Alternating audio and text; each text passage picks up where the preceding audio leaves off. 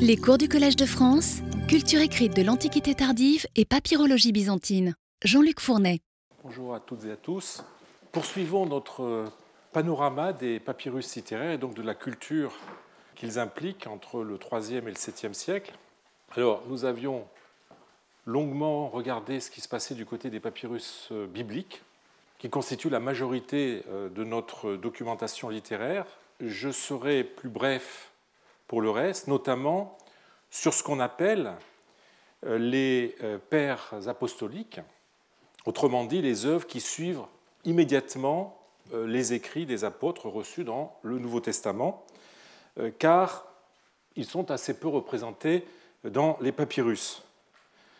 Nous n'avons rien de euh, Clément de Rome, considéré comme le euh, quatrième pape, 92-99, hein, et le premier des pères apostoliques, rien si ce n'est deux fragments de sa première épître, mais en copte. Nous n'avons rien de euh, Polycarpe de Smyrne, disciple de Jean, martyrisé vers le milieu du IIe siècle. Nous n'avons rien non plus de Papias d'Hierapolis du IIe siècle. Signalons cependant deux témoins, un en grec et l'autre en copte, deux témoins papyrologiques de la euh, Didaché, ou Doctrine des douze apôtres, hein, qui est un recueil euh, de préceptes moraux datables des alentours de 100, euh, et un seul papyrus grec de l'épître de Barnabé, traité encore didactique et édifiant, qui a été mis sous le nom de l'apôtre et n'en a pas moins eu, un statut, disons, canonique assez controversé. Je ne m'apesantirai pas non plus sur les pères de l'Église postérieurs à la période euh, apostolique, donc deuxième, par convention, on arrête ça jusqu'au 8e siècle, euh, donc ce qu'on appelle la, la, littérature patristique, qui euh, tourne autour de seulement 15% des livres chrétiens sur papyrus. Hein. Je vous remontre le graphique que j'avais eu l'occasion déjà de vous faire voir. Euh, les données papyrologiques en la matière euh, donnent l'impression, concernant cette littérature patristique qui est ici en violet, montre, donne l'impression d'une tradition à la fois aléatoire et très lacunaire. Le cas des pères de l'Église euh, égyptien est de ce point de vue, euh, je crois, assez éloquent. Le premier d'entre eux, que j'ai eu souvent l'occasion de citer, Clément d'Alexandrie, euh, n'est connu avec certitude que par un fragment de Cologne donnant les stromates à côté desquels, je vous montre la photo de ce papyrus, donc vous voyez le texte de Clément se trouve ici, et quelqu'un, une main postérieure, euh, du 5e siècle a ajouté des marginalia tirés de Jean Chrysostome. On a deux autres papyrus dont l'attribution à Clément n'est pas au-dessus de tout soupçon. Vous voyez, ça ne fait pas grand-chose finalement pour Clément d'Alexandrie. Les euh, deux grands théologiens et exégètes que sont Origène, euh, donc à peu près 185-254, et Didyme l'aveugle, aux alentours de 310-398, qui euh, enseignèrent tous deux euh, à Alexandrie, dans le cadre de ce qu'on appelle, avec de guillemets, euh, l'école catéchétique d'Alexandrie, l'un sous l'évêque Démétrius et l'autre sous l'évêque Athanase, eh bien, ces deux grands théologiens exégètes seraient, malgré la masse considérable des œuvres qu'ils ont laissées, peu représentés dans les papyrus sans la fameuse trouvaille de Toura, dont j'ai déjà eu l'occasion euh, de vous parler. Euh, Toura, euh, qui est un, toponyme qui remonte au, grec Troé ou Troia, qui se trouve près du Caire, donc a été l'objet en 1941 d'une remarquable découverte. je l'ai juste évoqué précédemment, mais j'aimerais un petit peu rentrer dans les détails au sujet d'Origène et de Didyme l'aveugle, puisque ce sont les deux protagonistes de cette trouvaille.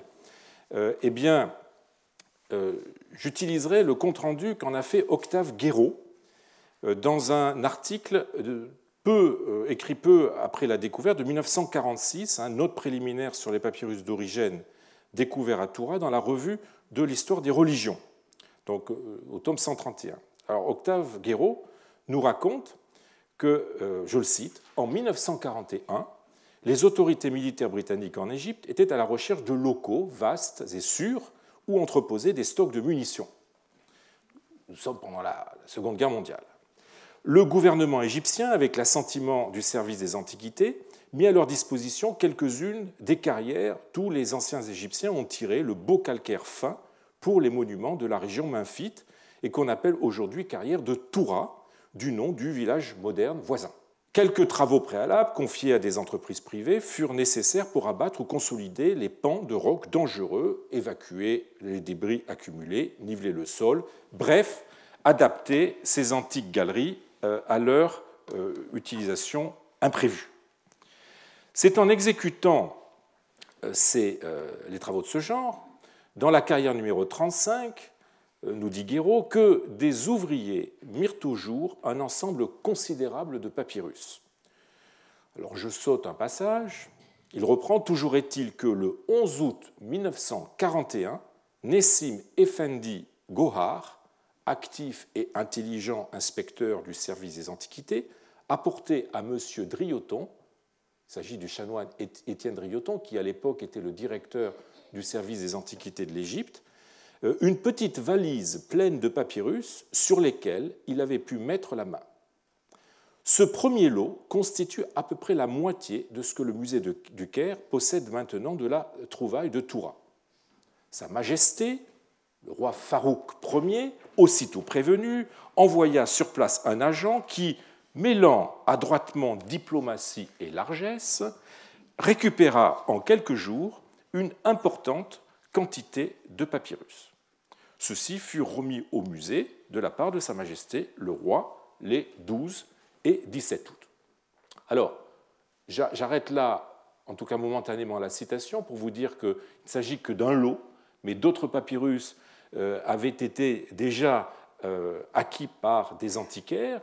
Euh, les, les papyrologues et archéologues ont essayé de remettre, de mettre la main sur ces papyrus, mais les prix demandés n'ont pas permis au musée du Caire de les récupérer, et donc ces papyrus sont partis aux quatre coins du monde, en Allemagne, en Suisse, en Italie, en Espagne, en Grande-Bretagne et aux États-Unis.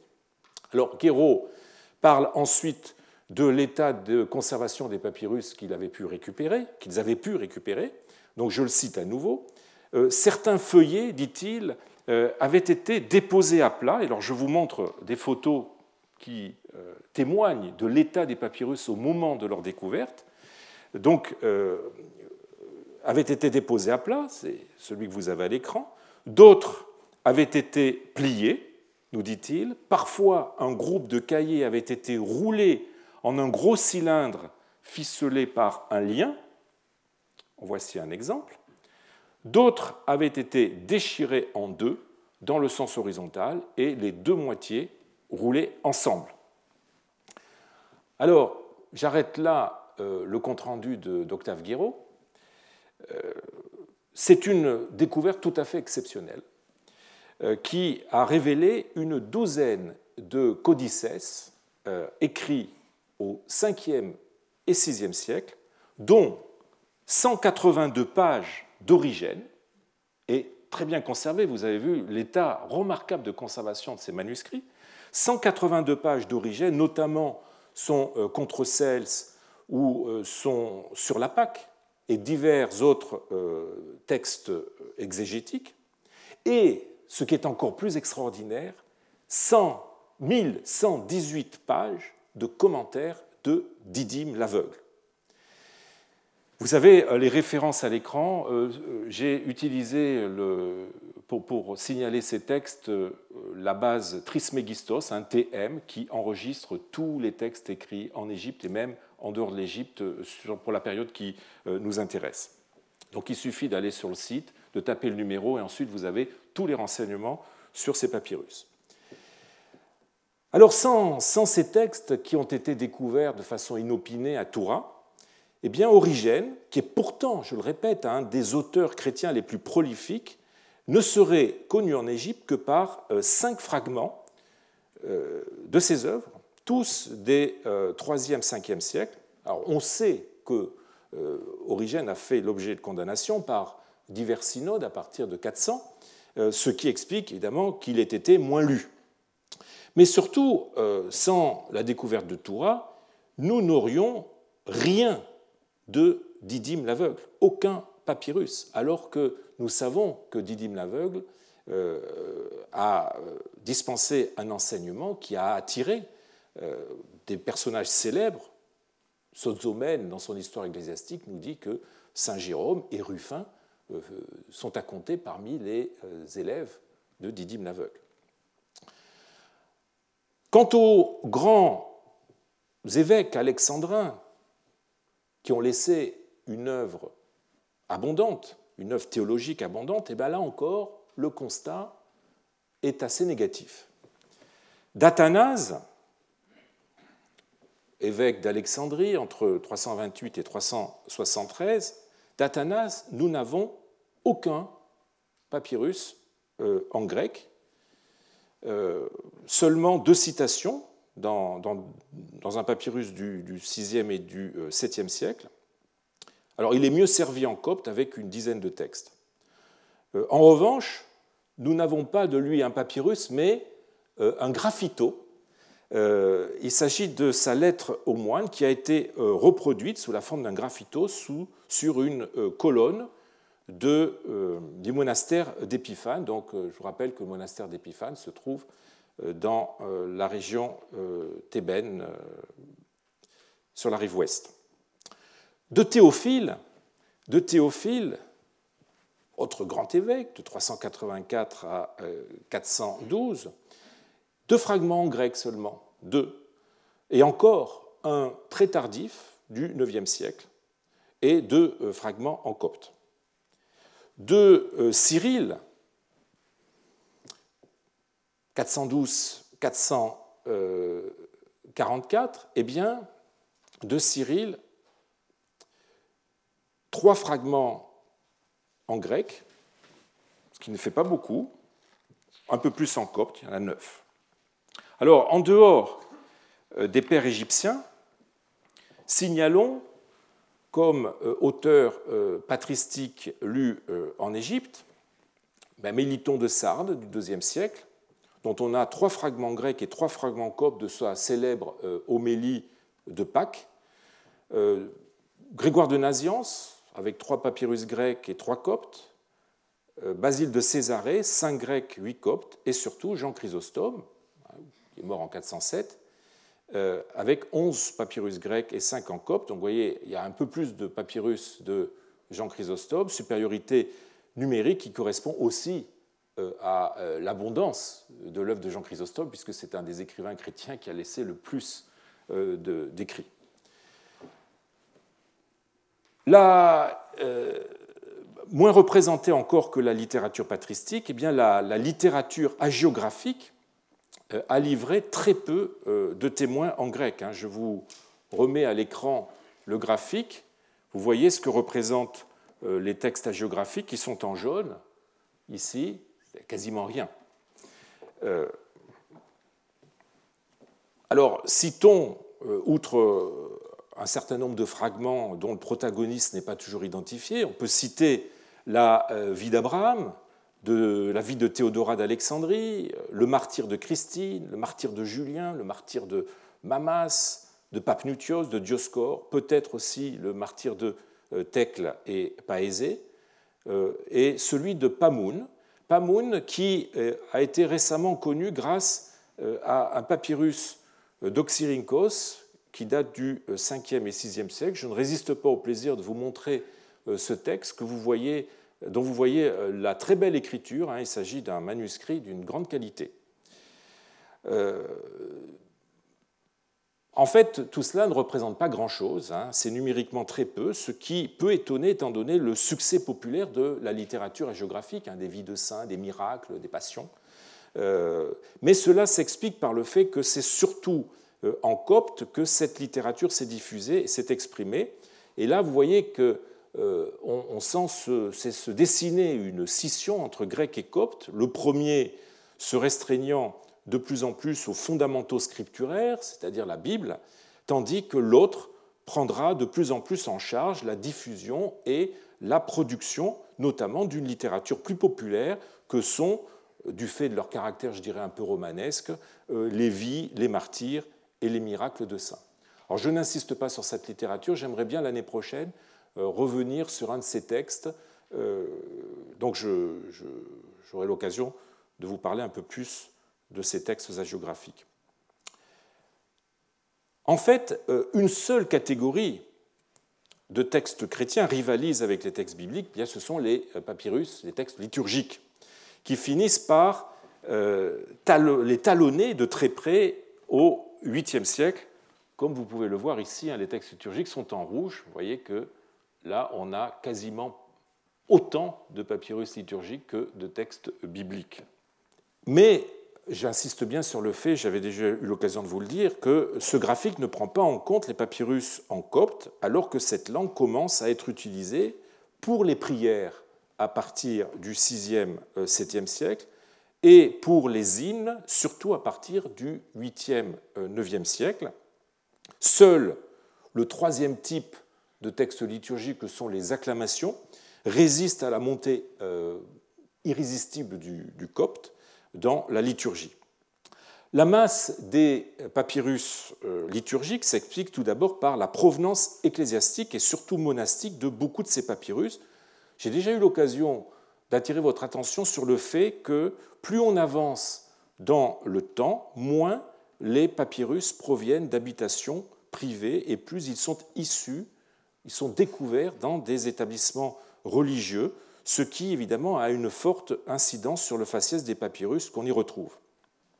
Mais c'est surtout euh, la dimension pratique, la dimension fonctionnelle de ce type de texte qui explique leur nombre, euh, leur diffusion et euh, leur succès. Alors, je, n'insiste pas sur cette catégorie de textes parce que j'ai eu l'occasion l'année dernière de passer beaucoup de temps à vous présenter au sujet de, de la montée du code par rapport au grec, de vous présenter euh, ce, type de, texte. Et euh, je, je, l'ai fait, l'année dernière pendant, pendant tout un cours. Et euh, de toute façon, nous attendons avec beaucoup d'impatience une publication qui devrait faire le point sur ces textes, qui est la publication de la thèse de Agnès. Alors concluons maintenant sur les papyrus chrétiens. Nous avons vu que durant toute la période qui nous intéresse, ce sont les textes euh, bibliques qui sont de loin les plus nombreux. Ce qui n'étonne pas, puisque c'est sur les Écritures que s'appuie le christianisme. Euh, ils ont joué, ces textes bibliques, pour le christianisme, un rôle de texte de, référence. Il n'est pas non plus euh, étonnant, on vient de le voir, que l'autre catégorie de textes chrétiens la plus représentée dans les papyrus, soit les textes liturgiques, puisque ce sont eux qui, pour ainsi dire, mettent en pratique euh, ces mêmes écritures. Euh, ils sont le pendant pragmatique, je dirais, euh, des premiers. On pourrait dire, pour reprendre le schéma tripartite de la papyrologie que je vous avais esquissé lors d'un précédent cours, un papyrus documentaire, papyrus littéraire, papyrus paralittéraire, on pourrait dire que euh, ces textes liturgiques sont à la, euh, sont à la paralittérature ce que les euh, papyrus bibliques sont à la littérature.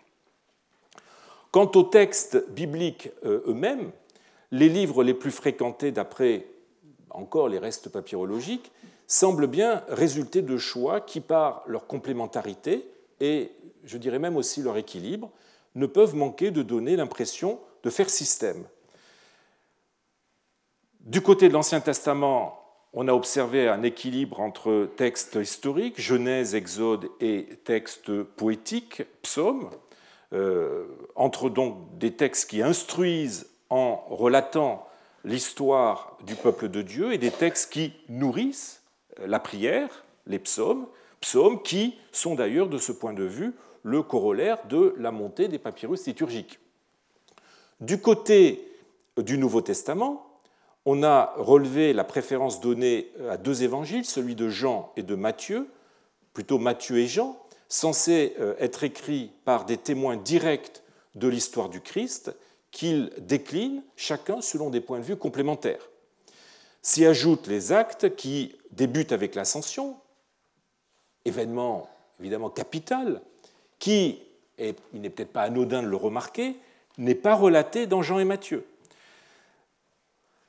Donc, euh, euh, les actes qui débutent avec l'ascension, en offrant la suite, l'immédiate après Christ, euh, tournant autour de la figure charismatique de Paul. Ils viennent clore, pour ainsi dire, le corpus des Écritures qu'ouvre la Genèse.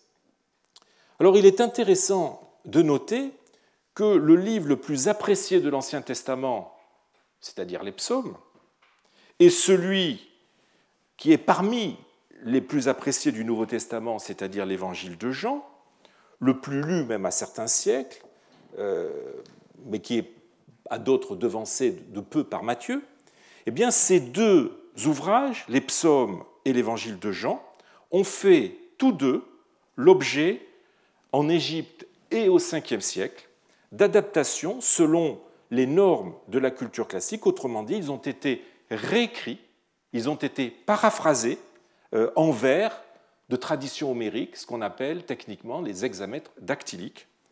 Euh, la paraphrase des psaumes attribuée faussement à Apollinaire de la Odyssée, alors qu'on la donne depuis les travaux de Golega à un Égyptien dont le nom, malheureusement, n'est toujours pas identifié, d'un côté, et la paraphrase de l'évangile de Jean, de Nonos de Panopolis. Je vous rappelle que Panopolis est une cité de Thébaïde, on est donc en, plein euh, Égypte. Euh, eh bien, euh, Nonos de Panopolis a non seulement écrit cette paraphrase en, vers homérique de l'évangile de Jean, mais il est aussi l'auteur d'une épopée de Dionysos, elle aussi en hexamètre dactylique. C'est euh, d'autant plus frappant que ce sont les seules tentatives égyptiennes d'adaptation de livres chrétiens aux standards de la culture de la païdéia euh, grecque traditionnelle qui nous soient parvenus intégralement pour l'époque ancienne. Ces auteurs qui ont souhaité réaliser une synthèse euh, entre les deux types de cultures n'ont pas choisi, semble-t-il, au hasard, mais ont sélectionné les œuvres qui euh, dans chacun des testaments euh, avait le plus de succès et méritait donc cet effort d'adaptation. Ces, œuvres hybrides, sont formellement, formellement euh, étonnantes, qu'on pourrait qualifier d'ovnis littéraires, participent d'un courant de pensée sur lequel je reviendrai plus longuement l'an prochain. En attendant, elle nous montre qu'il ne faut pas envisager la littérature chrétienne indépendamment de la littérature profane classique, puisque celle-ci, vous le voyez, se met parfois au service de la première, et puisque surtout, nous allons le voir, euh, en même temps que les chrétiens se l'approprient, elle acquiert de plus en plus euh, un faciès fonctionnel qui n'est pas si éloigné de celui de la littérature chrétienne. Alors, bah, il est temps maintenant de se tourner vers cette littérature classique. Il est temps d'essayer de voir comment celle-ci a évolué en même temps que se développait la culture chrétienne. Quels sont les auteurs traditionnels, les auteurs de la païdéia grecque traditionnelle, qui continuèrent à être lus et pourquoi alors c'est un survol des données statistiques livrées par la papyrus que je vous propose. Je rentrerai dans le détail de certains de ces auteurs l'an prochain quand euh, nous examinerons euh, de façon plus personnalisée euh, la façon dont ces auteurs étaient possédés, dont ces auteurs étaient lus, dont ces auteurs étaient mis à profit à côté des livres chrétiens, bah, dans les bibliothèques, dans les écoles et dans les cabinets de lettrés, puisque nous aurons l'occasion de rentrer dans l'intimité d'un de ces auteurs qui a composé de la littérature selon les normes, selon les standards de la païdéia classique. Alors, commençons. Je, vous redonne le graphique pour que vous voyez les grandes masses et les grandes tendances de euh, la papyrologie chrétienne et de la papyrologie euh, littéraire non chrétienne.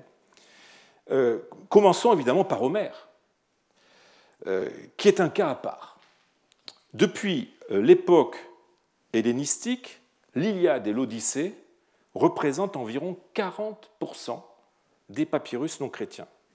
Et sur ce graphique, vous voyez même que le taux atteint presque les 50% au IIIe siècle.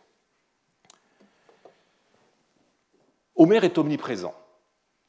Il n'y a pas une seule collection de papyrus au monde, je crois, qui n'ait pas ne serait-ce qu'un petit fragment euh, d'Homère. Alors Homère, s'il est le plus ancien, hein, on le date la fin du 8e, euh, et surtout le plus célèbre des auteurs grecs, il était le poète grec par excellence dans une société où la poésie était le mode d'expression littéraire supérieur. Et son œuvre a exercé une influence profonde euh, et continue tout au long de l'hellénisme, au point que Platon, Platon dans la République, en 10 606 E, en fait, je le cite, l'éducateur des Grecs. Héraclite, au premier siècle, ouvre son allégorie d'Homère en décrivant très bien le rôle que joue le poète pour tout grec tout au long de sa vie. Je le cite, dès l'âge le plus tendre, à l'esprit naïf de l'enfant qui fait ses premières études, on donne Homère pour nourrice. C'est tout juste si, dès le maillot, on ne fait pas sucer à nos âmes le lait de ses vers. Nous l'avons tout auprès de nous à nos débuts, et pendant les années où l'homme peu à peu se forme. Il s'épanouit durant notre âge mûr. Pas une fois, jusqu'à la vieillesse, il ne nous inspire le moindre dégoût. À peine l'avons-nous quitté que de nouveau, nous avons soif de lui. On peut dire que son commerce prend fin, ne prend fin qu'avec la vie. Et je vous ai mis dessous un, texte de Dion de Prusse, Dion Chrysostome, hein, qui, qui, dit à peu près la même chose. Homère constitue le début, le milieu et la fin pour tout le monde, enfants, adultes et vieillards, en ce qui donne de lui-même tout ce que chacun peut prendre. Aucun auteur ne s'est identifié euh, aussi complètement à l'hellénisme qu'Homère, Homère dont les écoliers à l'école euh, apprenaient qu'il n'était pas, je cite, un homme, mais un dieu. Et vous avez euh, cet ostracone du IIIe siècle qu'on a retrouvé en Égypte, où un, écolier a écrit Théos ou Kanthropos Homéros. C'est un dieu, pas un homme, qui est Homère. Alors je, je ne m'appesantirai pas pour l'instant sur la place persistante d'Homère dans une société devenue chrétienne. Là encore, je compte le faire l'an prochain. Euh, qu'il me suffise euh, pour l'instant de dire que c'est l'auteur qui est le plus cité par euh, Basile hein, dans son opuscule aux jeunes gens sur la manière de profiter des lettres helléniques, qui est un traité qui nous sert de fil conducteur. Le Cappadocien lui consacre même un paragraphe, numéro 5, qui montre qu'il ne voit pas seulement chez Homère un bon poète, mais un inspirateur moral, ce qui, dans la bouche euh, d'un père de l'Église n'est pas un vain compliment. Je le cite. J'ai d'ailleurs entendu dire, par un homme habile à interpréter la pensée des poètes, il pourrait s'agir de Libanios, euh, dont Basile a suivi les cours, que pour Homère, toute la poésie est un éloge de la vertu, et que tout chez lui, sauf accessoirement, tente à cette fin.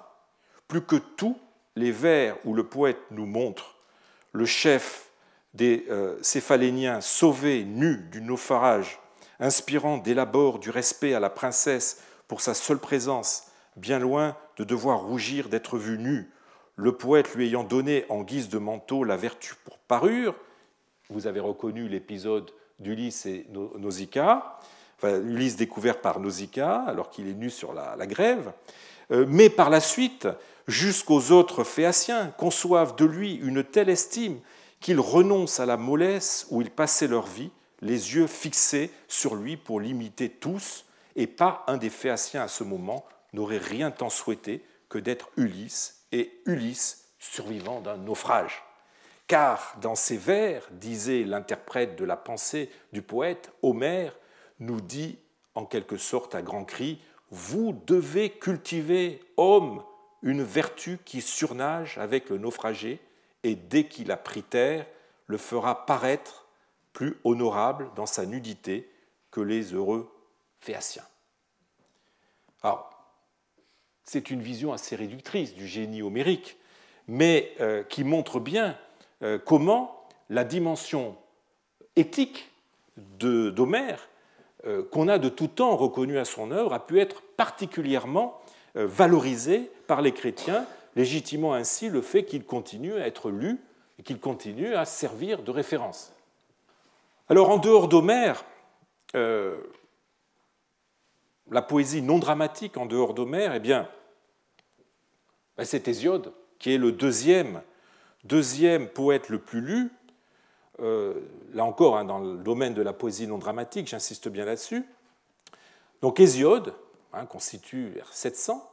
Alors, je vous ai mis à l'écran et nous aurons l'occasion, pour les autres auteurs, j'aurai l'occasion de vous montrer ces petits graphiques. Ce sont des palmarès, siècle par siècle. Donc, euh, à partir des papyrus, on peut dire que Hésiode euh, était au IIIe siècle le quatrième auteur le plus lu, au euh, quatrième, cinq ou sixième, au cinquième, cinquième, euh, au sixième siècle, dix-neuvième, et au euh, septième siècle, le vingtième auteur, donc dans les statistiques papyrologiques. Statistiques qu'il faut évidemment prendre avec beaucoup de prudence, notamment pour le septième siècle, puisque la, base documentaire se réduit, les sources se réduisent énormément, et donc les statistiques perdent de leur valeur, de leur sens plus aucun poète, euh, plus, ancien pardon, euh, poète épique euh, après Homère, dont il constituait le double et le complément, Hésiode, est d'ailleurs très symboliquement associé à Homère dans un texte du IIe siècle qui connut une certaine faveur dans les écoles, qui est le concours entre Homère et Hésiode, hein, le Kertamen Homéri et Hésiodi, où malgré leur rivalité, eh bien, ces deux poètes sont présentés tous deux comme des theiotatoi poetai, c'est-à-dire des poètes très divins. Euh, et ce texte, je vous le signale, était encore lu au 6e, 7e siècle en Égypte, comme en un papyrus de Diou que, vous avez euh, à l'écran. L'œuvre d'Hésiode pouvait être jugée comme le, pendant didactique euh, de celle plus épique, plus narrative, on va dire, d'Homère, puisque ces deux ouvrages principaux formaient un diptyque où le vers épique était mis au service de l'instruction. Euh, la théogonie d'Hésiode pouvait servir de manuel mythologique, de mythologie, présentant un récit des origines qui est à la littérature classique ce que la Genèse pourrait être euh, à la Bible. Donc la théogonie d'un côté, et de l'autre, eh vous avez l'autre grande œuvre d'Hésiode, les Travaux et les Jours, qui constituait un manuel d'éthique morale, d'éthique humaine, pardon, selon une lecture d'ailleurs qui remonte à, Platon et Callimaque. Euh, c'est évidemment ce dernier poème, Les Travaux et les Jours, qui retient l'attention des chrétiens, notamment bah, toujours lui, Basile, dans son euh, Sur la manière de tirer profit des lettres helléniques. Hésiode est non seulement le premier auteur classique qu'il cite dans le premier paragraphe, euh, mais c'est surtout celui qu'il évoque en premier avec une citation des Travaux et des Jours quand il aborde la mission morale que doit avoir la littérature. Je le cite, et puisque c'est par la vertu que nous devons nous faire un trésor pour notre vie, puisque souvent les poètes, souvent les prosateurs, mais bien plus souvent encore les philosophes la célèbrent, c'est à ce genre d'ouvrage qu'il faut surtout nous appliquer il n'est pas d'un médiocre profit qu'une certaine familiarité et habitude naissent dans l'âme des jeunes gens à l'égard de la vertu, puisque précisément la nature rend immuables les enseignements qu'on reçoit à cet âge et qui, dans ces âmes molles, s'impriment en profondeur. Ou alors, quel autre motif pouvait bien avoir Hésiode, à notre avis, quand il écrivait ces vers qui sont sur toutes les lèvres, si ce n'est d'exciter les jeunes gens à la vertu? Rude au début, d'accès difficile, pleine de sueur et d'efforts répétés, est la route qui mène à la vertu en montant. Les travaux et les jours vers 289-292. Il continue. C'est pourquoi, justement, il n'est pas donné à tout le monde de s'y engager à cause de sa raideur, ni quand on s'y est engagé, d'arriver facilement au sommet. Mais une fois en haut, on peut voir comme elle est unie et belle, comme elle est facile et praticable, et plus agréable que l'autre, celle qui mène au vice, et où l'on peut entrer en foule en raison de sa proximité. Comme l'a dit ce même poète, pour moi, comme l'a dit ce même poète, pardon, pour moi, je le crois, il ne s'est proposé autre chose que de nous exhorter à la vertu et de nous appeler tous au bien en racontant cela. Ces paroles menant au même but que nous, nous, évidemment, c'est nous les chrétiens, il faut les accueillir. Hésiode, vous voyez, donc devient un moraliste. Il concourt au même but que les Écritures. Et il apporte son lot de maximes, comme celles que cite Basile, euh, de maximes qui sont bonnes à retenir. On ne s'étonnera pas que l'œuvre d'Hésiode attestée le plus longtemps en Égypte soit ben, précisément les travaux et les jours avec un papyrus du 6e, 7e siècle qui a été trouvé dans un cartonnage de relure. L'autre poète épique ancien, je dis ancien parce que je, ne traiterai pas des, poètes euh, contemporains de la période qui nous intéresse, des poètes proto-byzantins, je remets ça là encore euh, à l'année prochaine, avec Nonos de Panopolis, dont j'ai déjà un petit peu parlé, et surtout Dioscorde d'Aphrodité. L'autre poète épique ancien, euh, qui continue à avoir un certain succès, est Apollonios de, Rhodes, l'auteur des Argonautiques, hein, Apollonios de Rhodes, épigone hellénistique d'Homère. Hein, il est qualifié d'homéricotatos, très homérique. Vous voyez son palmarès, hein, euh, il est donc assez lu, 9e, sa place, euh, il a la 9e place au 3e siècle, 17e au 4e, 10e au 5e, 14e au 6e et 2e au 7e. Mais là encore, je rappelle que les chiffres du 7e siècle ne sont pas toujours pertinents du fait du peu de papyrus que nous avons pour ce siècle. Je suis euh, même en mesure, euh, ici même, de faire remonter la côte d'Apollonios, si je puis dire, si je puis m'exprimer ainsi, euh, avec ce fragment inédit que j'ai eu l'occasion d'identifier dans la collection de Strasbourg, qui est un fragment tout minuscule, mais au moins c'est un témoin d'un exemplaire qui devait être complet à un certain moment, des argonautiques, hein, du, du, chant 3, des argonautiques d'Apollonios papyrus euh, qui, pour son écriture, euh, est datable du 4e, euh, 6e siècle, et du coup, bah, ça fait changer un petit peu, ça fait remonter, comme je disais, dans le classement, la, place d'Apollonios de Rhodes. Après, Homère, Apollonios est probablement l'auteur qui a le plus influencé la poésie épique, hein, jusque dans l'Antiquité tardive, hein, Quintus de Smyrne, Triphiodore, les argonautiques orphiques, Nonos, ont été influencés par son œuvre, et même au-delà du domaine grec, puisque euh, l'Énéide de Virgile ou les Argonautica de Valerius Flaccus portent la marque de l'œuvre d'Apollonios. Euh, s'inspirant d'Homère, euh, l'épopée de, Jason, à la recherche de la toison d'or, que relatent les Argonautiques, prolonge et complète l'œuvre homérique en ajoutant une dimension érudite qui est propre, comme vous le savez, à la poésie alexandrine, avec de nombreuses notations euh, philosophiques, géographiques, euh, ethnographiques, euh, médicales, etc., qui, du coup, peuvent expliquer le succès de cette œuvre, notamment chez les érudits et les enseignants, qui pouvaient réutiliser des passages de cette œuvre pour tel ou tel sujet. Il est possible aussi que l'origine alexandrine d'Apollonios de, de Rhodes, l'œuvre en tout cas a été composée à Alexandrie, c'est argonautique, euh, a pu euh, jouer en faveur, euh, disons, a pu jouer dans la faveur dont a joui Apollonios en Égypte tout au long de l'époque impériale et proto-byzantine. Puisque je viens d'évoquer Apollonios de Rhodes, il me faut aborder dans la foulée les autres poètes qui œuvrèrent dans l'Alexandrie hellénistique, les deux seuls dont les papyrus attestent une certaine notoriété sont Callimaque et Théocrite.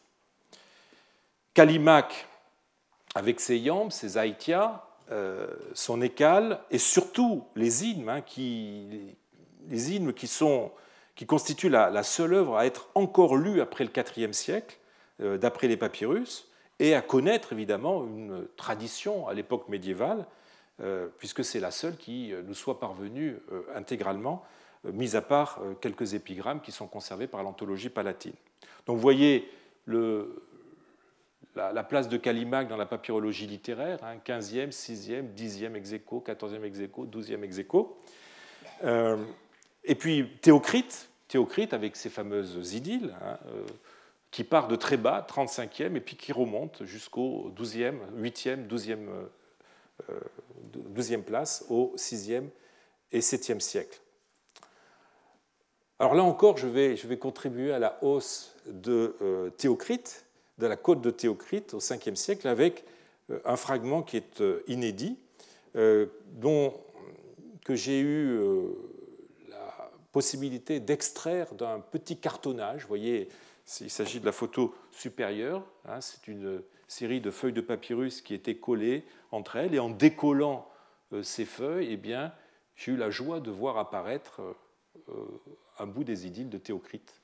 Et voilà le fragment euh, décomposé, euh, pardon, euh, sorti du, cartonnage, et qui est donc un, cartonnage qui faisait partie d'un ensemble provenant de l'Icopolis et qui est actuellement conservé à la bibliothèque de l'Institut France, qui appartient à l'Académie des inscriptions et belles-lettres et qui est en cours de publication par Jean Gascou et moi-même.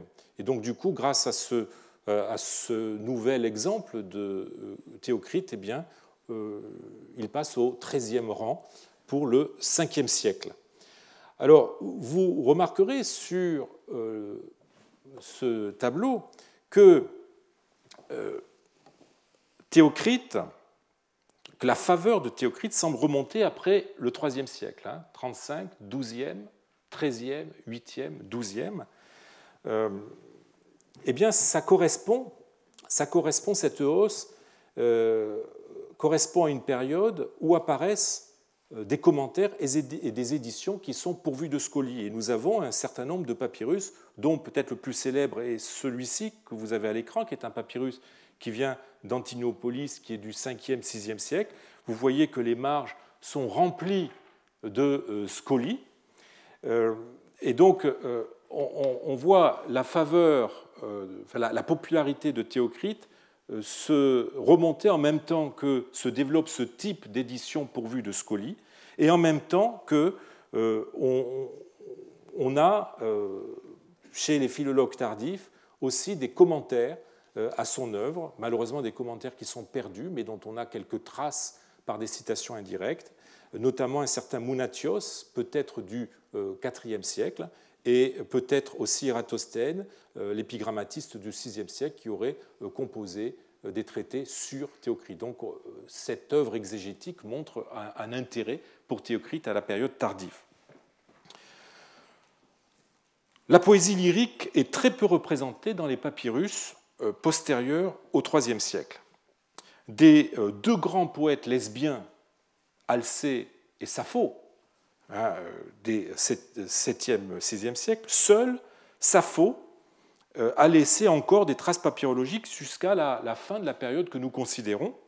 Euh, nous avons encore un ou deux papyrus de Sappho au 7e siècle, ce qui est assez remarquable. Hein. Je, ne peux pas ne pas vous les montrer.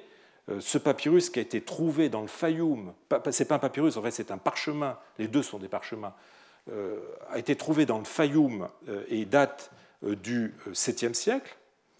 C'est un texte qui se trouve maintenant à Berlin. Cet autre, cet autre parchemin qui est à Berlin euh, et qui date du 6e, 7e siècle, dont la provenance est inconnue, est aussi un témoignage de la popularité de Sappho à une époque relativement tardive. Donc vous voyez que Sappho, Sappho finit même presque deuxième ex aequo au 7e siècle. Mais là encore, les chiffres ne sont pas extrêmement euh, euh, significatifs. Mais rien d'Alcée. Rien. Nous savons pourtant qu'Alcée avait fait l'objet d'un commentaire par le grand-père d'Orapollon, dont je vous ai plusieurs fois entretenu ici même, qu'il est cité, je vous donne la, référence, on le sait par, la, la, Souda, que est cité par deux grammairiens alexandrins du 5e siècle, Horus et Orion. Le chrétien Eusèbe le mentionne dans sa préparation évangélique comme euh, auteur d'épigrammes d'insultes, dit-il. Hein, effectivement, euh, dans ses poèmes politiques, aussi bien que dans ses chansons à boire, Alcée a un certain art de manier l'attaque euh, et la moquerie. Alors, joint à la difficulté de, la langue, ce jugement sur Alcée peut aisément expliquer que les chrétiens s'en soient détournés et qu'il ne le cite euh, jamais. Imérios du IVe siècle est un, des derniers à le citer, euh, ce qui est d'ailleurs assez caractéristique, c'est les rhéteurs qui ont fait des, manuels de rhétorique à l'usage des, écoliers, surtout des étudiants, euh, ne le mentionnent jamais. Mais Sappho, elle, a bénéficié d'une notoriété bien plus forte. Hein. Ses, poèmes d'amour constituent, selon le traité de rhétorique épidictique, donc rhétorique de l'éloge, euh, de Ménandre le rhéteur, qui est un, manuel qui a été extrêmement lu, euh, qui date de la fin du IIIe siècle, qui a été extrêmement lu, utilisé pendant assez longtemps hein, par toute personne qui voulait faire des discours. Euh, eh bien, vous voyez que Ménandre présente Sappho comme un modèle à citer dans les épithalames. et les poèmes de Sappho continuent euh, à être mentionnés par les euh, païens Thémistios, Imérios, par l'empereur Julien, euh, par Libanios. Les chrétiens, de leur côté, ne méconnaissent pas Sappho, malgré le caractère érotique de, sa poésie. On trouve un écho de Sappho chez Grégoire de, de Naziance. Hein. je n'ai pas le temps de rentrer dans les détails, mais vous avez la bibliographie à l'écran. Euh, et on trouve aussi une citation d'un poème de Sappho dans une lettre de l'évêque Sinésius de Cyrène. Il faudra attendre néanmoins le Xe siècle avec euh, l'encyclopédie de la Souda et surtout le XIIIe siècle euh, pour que Sappho connaisse un regain de notoriété. Mais Isaac Tsetses, qui est mort en 1138, déjà enfin, se plaint que son œuvre soit désormais disparue quand on ne lit plus euh, à cette époque euh, une œuvre, et bien petit à petit elle disparaît et on n'arrive plus à trouver de, copies, de livres, d'exemplaires. Alors Pindar, Pindar le, maître thébain de la lyrique chorale, 5e siècle avant Jésus-Christ, lui continue à être lu pendant toute la euh, période. Vous voyez, 13e au 3e siècle, 12e ex au 4e, 36e ex au 5e, 14e ex au 6e et 12e ex au 7e siècle. Enfin, Anacréon, Anacréon 6e, 5e siècle avant Jésus-Christ, eh bien, Anacréon, lui, ne laisse plus euh, aucune trace papyrologique après le 4e siècle. Et encore, n'en avions-nous pour le euh, deuxième, troisième et pour le quatrième qu'un unique témoin? Alors, c'est, Anacréon, c'est le maître évidemment de la, poésie euh, amoureuse, des chansons à boire, et de ce fait-là, il n'était peut-être pas propre à susciter l'enthousiasme dans la société euh, christianisée. De fait, nous avons un témoignage qui est très intéressant sur la façon dont était perçu Anacréon, précisément en Égypte, grâce à une notation que Dioscore d'Aphrodité, hein, ce notable villageois qui était à la fois notaire et, poète, qui vivait euh, au VIe siècle et dont on a conservé les archives et une partie de sa bibliothèque et de son œuvre, puisqu'il a écrit, comme je vous le disais, des, poèmes, eh bien, euh, Dioscore d'Aphrodité euh, nous a laissé une notation dans un glossaire qu'il s'est constitué, un glossaire gréco-copte. Donc les entrées du glossaire sont en, grec et les explications, les glosses, sont en copte. Eh bien, on a une entrée à Anacréon. Je vous ai mis euh, la photo du papyrus euh, ici. Donc vous voyez, vous lisez ici peut-être Anacréon, vous avez le texte ici. Donc Anacréon. Et quelle est la définition qui donne d'Anacréon? Eh bien, l'ivrogne qui chante. Le poète, et là malheureusement, nous avons un trou. Vous voyez que euh, même sans deviner ce qu'il y a dans le, trou, l'appréciation de ce qui reste est assez euh, négative, ce qui n'empêche pas le même Dioscore d'imiter euh, Anacréon dans un de ses poèmes, une chanson à boire qui fête en fait, enfin qui fête l'arrivée du nouveau gouverneur. C'est une production, un poème extrêmement bizarre où le vers anacréontique et le genre de la chanson à boire sont mis au service de la rhétorique de l'éloge, euh, au service euh, d'un poème qui s'adresse à un gouverneur. Euh, Dioscore est de ce point de vue-là, alors vous avez le poème à l'écran, hein, je veux danser sans cesse, je veux jouer de la lyre sans cesse, je commence à, à chanter aux accords de ma lyre une véritable fête. On retrouve des, bouts d'anacréon qui sont collés les uns aux autres. Tout ça pour finir par j'aime le nouveau stratège, c'est-à-dire le nouveau général, c'est le gouverneur, euh, Héraclès tant désiré, qui dompte les lions, qui sauve à jamais les cités. Dioscore est de ce point de vue-là euh, très révélateur d'un phénomène plus général. Le vers anacréontique a été conçu par euh, Anacréon pour ses chansons à boire et récupéré par les chrétiens qui le dissocient de la figure euh, désormais dévalorisée de leur inventeur en l'employant dans certaines de leurs compositions pour de nobles sujets chrétiens. C'est le cas notamment de Grégoire de Naziance, de Synésios de, Cyrène ou de Sophronios, ou pour des poèmes d'éloge. Euh, nous avons des poèmes de Jean de Gaza euh, ou de Georges le Grammairien qui utilisent ce type de vers. Voilà qui explique la, mode anacréontique qui sévit au VIe siècle et à côté de ça, ben, l'absence totale de euh, manuscrits de cet auteur pour la même époque, en tout cas en Égypte. Alors, venons-en euh, à un domaine de la littérature qui a toujours énormément compté euh, dans la païdéia classique, le théâtre. Le théâtre, avec la tragédie d'un côté, dont vous le savez, les plus illustres représentants sont, euh, représentants sont Échille, Sophocle et Euripide, le, trio tragique, et la comédie de l'autre, euh, dont les deux noms les plus illustres, les plus célèbres, sont Aristophane, qui relève de ce qu'on appelle l'ancienne comédie, et Ménandre euh, de la nouvelle comédie. Alors, je n'entrerai pas ici dans le problème de savoir si euh,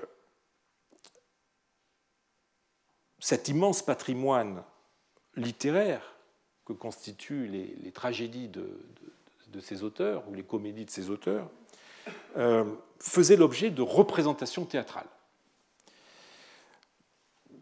Je me contenterai simplement de vous dire que nous n'avons pas de preuves de représentation de tragédie ou de comédie dans l'Égypte romano-byzantine.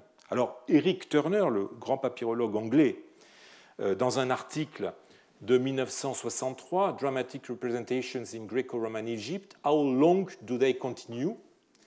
Eric Turner pensait avoir identifié un exemplaire d'acteur dans une copie sur papyrus du IIIe siècle des euh, d'Euripide. Hein. Je vous ai mis la photo de ce papyrus. Euh, il euh, l'examine de façon très serrée, il pense relever des notations qui pourraient donner l'impression qu'il s'agissait de la copie de quelqu'un qui participait à la représentation de cette pièce. Mais je dois reconnaître que l'argument est assez ténu. Euh, et je me contenterai aussi de, de, dire que eh le théâtre, c'est avant tout, à l'époque où nous sommes, ben, c'est la pantomime, c'est le ballet, c'est le chant accompagné. Ces spectacles euh, ont d'ailleurs fait l'objet de condamnations de la part euh, des pères de l'Église. Hein, depuis le De Spectaculis sur les spectacles de Tertullien, en 197, hein, vous, avez l'extrait à l'écran, la tragédie et la comédie étant une école de crime et de dissolution, de sang et de débauche, d'impiété et de blasphème, le récit d'une action violente ou honteuse n'est pas plus permis que l'action elle-même. Donc depuis bah, Tertullien jusqu'à, bah, jusqu'à, vous vous souvenez peut-être, euh, l'homélie sur les théâtres, euh, les spectacles du théâtre de Jacques de Sarroug, hein, euh, écrit en, syriaque, de la fin du 5e siècle, que j'ai déjà mentionné, et qui voit dans ces spectacles des agents démoniaques du paganisme, en passant par le contre-Cels d'Origène, ou dans lequel, au sujet de Sophocle et Euripide, Origène stigmatise les tragiques comme étant, je le cite, des hommes qui, pour une récompense dérisoire, rivalisent sur scène, hein, vous envoie au concours euh, tragique, euh, au concours tragique, euh, qui rivalisent sur scène et qui, par leur représentation, excitent les spectateurs tantôt aux larmes et au chagrin, tantôt à des rires inconvenants, but que se fixent les drames satiriques. donc contre celles d'origine, ou l'homélie, contre les jeux et les théâtres de Jean Chrysostome, hein, Contra ludos et theatra. Euh, vous avez euh, la référence à l'écran. Euh, Jean Chrysostome, qui, pour qui le théâtre, dit-il ailleurs, le théâtre est tout entier satanique. On ne peut pas dire mieux. Palade, d'ailleurs, Palade, dans son Histoire lausiaque, au paragraphe 37, raconte même, je le cite pour la petite histoire, que l'ascète Sérapion euh, eh euh, s'était vendu à une troupe de théâtre et avait vécu avec ses membres jusqu'à ce que, sous l'effet de son prosélytisme, euh, ils se convertissent au christianisme et se détournent de leur métier en s'appliquant à une vie honorable et pieuse. Mais me direz-vous, tout cela n'a rien à voir avec les grandes tragédies ou les grandes comédies de l'Athènes du Ve siècle. Le discrédit qui entoure les spectacles n'a cependant pas empêché euh, les pères, même les plus ouverts, comme Basile, d'avoir une attitude assez réservée sur le théâtre classique. Et ainsi, dans son opuscule sur la manière de tirer profit des lettres helléniques, toujours lui, n'est-ce pas un hasard si Basile stigmatise le comportement hypocrite de celui qui loue la vertu sans la pratiquer en citant précisément un tragique Euripide, un vers d'Euripide, la langue a juré mais le cœur n'a pas juré. C'est un vers qui est tiré de l'Hippolyte d'Euripide, vers 612. Donc euh, il cite Euripide après avoir condamné ceux qui, je le cite, ressemblent aux histrions qui jouent des pièces de théâtre. Ils paraissent souvent en roi et en potentat. C'est une allusion évidemment ici à la tragédie, enfin aux tragédies, sans être ni roi ni potentat, ni même à l'aventure des hommes libres de tout.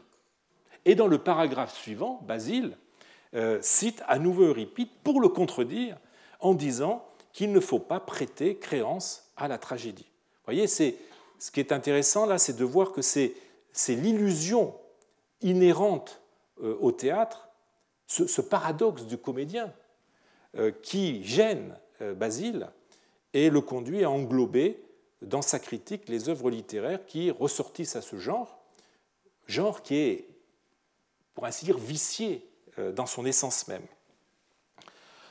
Les grands tragiques et comiques n'en ont pas moins continué à être lus, enseignés, lus à l'école notamment, enseignés, à défaut d'être représentés. Et c'est sous une forme purement livresque et comme objet d'enseignement qu'ils se sont maintenus, euh, certains avec plus de fortune que d'autres, comme nous le verrons la semaine prochaine. Je. Retrouvez tous les contenus du Collège de France sur www.colège-2-france.fr.